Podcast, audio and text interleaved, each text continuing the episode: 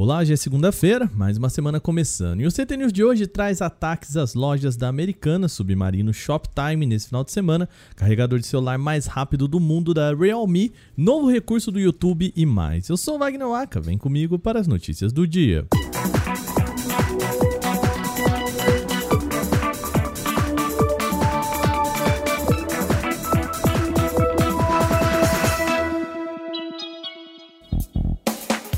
Os sites das empresas do grupo Americanas ficaram fora do ar nesta segunda, após um ataque hacker do final de semana. As empresas impactadas são os e-commerces da Americanas, Submarine e Shoptime, todas do mesmo grupo. Pelas redes sociais, a empresa disse que retirou as plataformas do ar como medida de segurança. Na madrugada de sábado para domingo, os servidores da empresa sofreram um ataque que causou instabilidade nos e-commerces da companhia.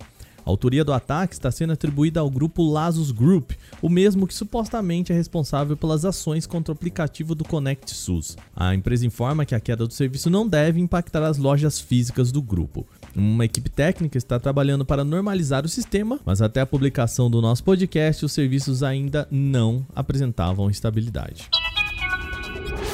A Realme anunciou nesta segunda-feira que quer ser a grande empresa no setor de velocidade de carregamento de aparelhos. A gigante confirmou que vai apresentar um carregador de 200 watts de potência com foco em smartphones, tablets e smartwatch. A revelação vai acontecer durante a Mobile World Congress, evento que acontece no final de fevereiro e início de março lá em Barcelona. O site Gizmochina mostrou um carregador de tomadas desses bem simples mesmo, com dados que sugeriam os 200 watts. A Realme depois confirmou que sim se trata mesmo do seu novo produto. O carregador também possui suporte para USB Power Delivery, o chamado USB PD, com limite de carregamento de 45 watts. E qual será o desempenho desse grande aparelho?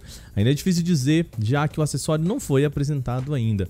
O objetivo da Realme é superar o modelo também de 200 watts da Xiaomi, que carrega um aparelho de 4.000 mAh em apenas 8 minutos.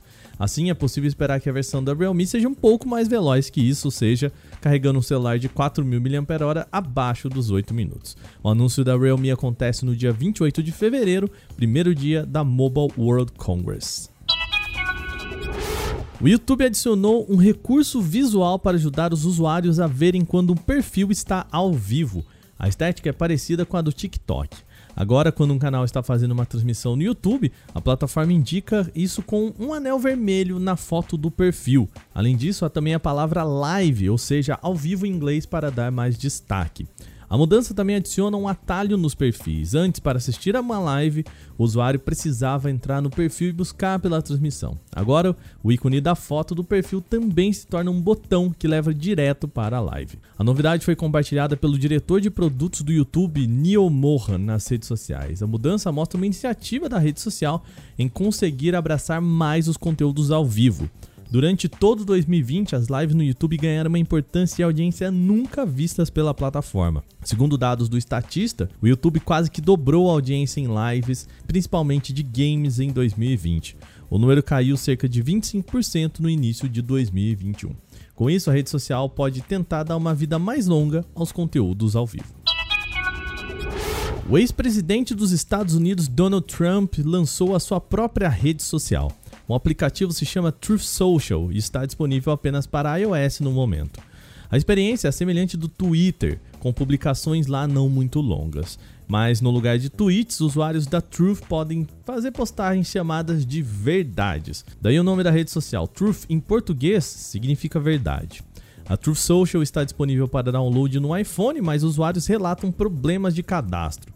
Além disso, provavelmente para evitar uma enxurrada de acessos, a plataforma tem uma fila de espera na qual estariam aguardando 85 mil usuários.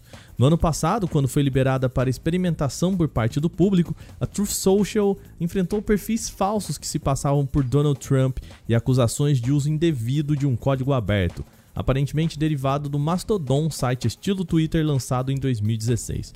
Na época, a Software Freedom Conservancy, a SFC, exigiu que a Truth Social tivesse o código-fonte exposto, algo que é uma das exigências da licença de redistribuição do projeto original.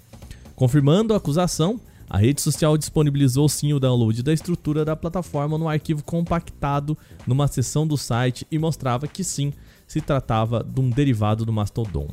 Não se sabe como a Truth Social vai lidar com a moderação de conteúdo, mas esse é um tópico delicado, principalmente após o Parler.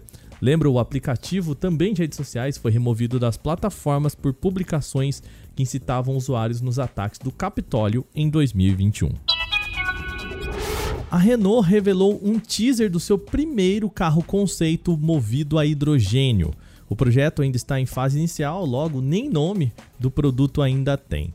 Assim, a divulgação desta segunda mostrou apenas o visual do modelo.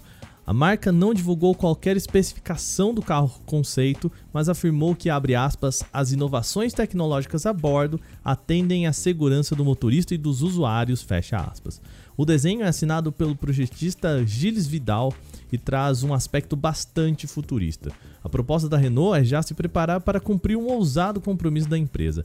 Ela promete que quer se tornar 100% elétrica até 2030. O modelo deve ser apresentado com revelação de algumas especificações ainda em maio deste ano. E bom, essas foram as nossas notícias de hoje. Antes da gente terminar, ainda quero lembrar vocês que dá tempo de você votar no Prêmio Canaltech, que é quando você ajuda a gente a escolher os melhores produtos, serviços e marcas de 2021. É só você entrar no site prêmio.canaltech.com.br e votar. Lembrando, você concorre a uma TV LG Nano e um console desta nova geração que você escolhe entre um PlayStation 5 ou um Xbox Series X. De novo, entra lá em prêmio.canaltech.com.br ou clica aqui no link da descrição desse podcast nos agregadores e participe. Este episódio foi apresentado, roteirizado e editado por mim, Wagner Waka, com a coordenação de Patrícia Gnipper. O programa também contou com reportagens de Renato Santino, Dácio Castelo Branco, Victor Carvalho, Alveni Lisboa, Igor Almenara e Paulo Amaral. A revisão de áudio é da Mari Capetinga. Agora a gente vai ficando por aqui nesta segunda-feira. Amanhã tem mais aqui no CT News. Até lá!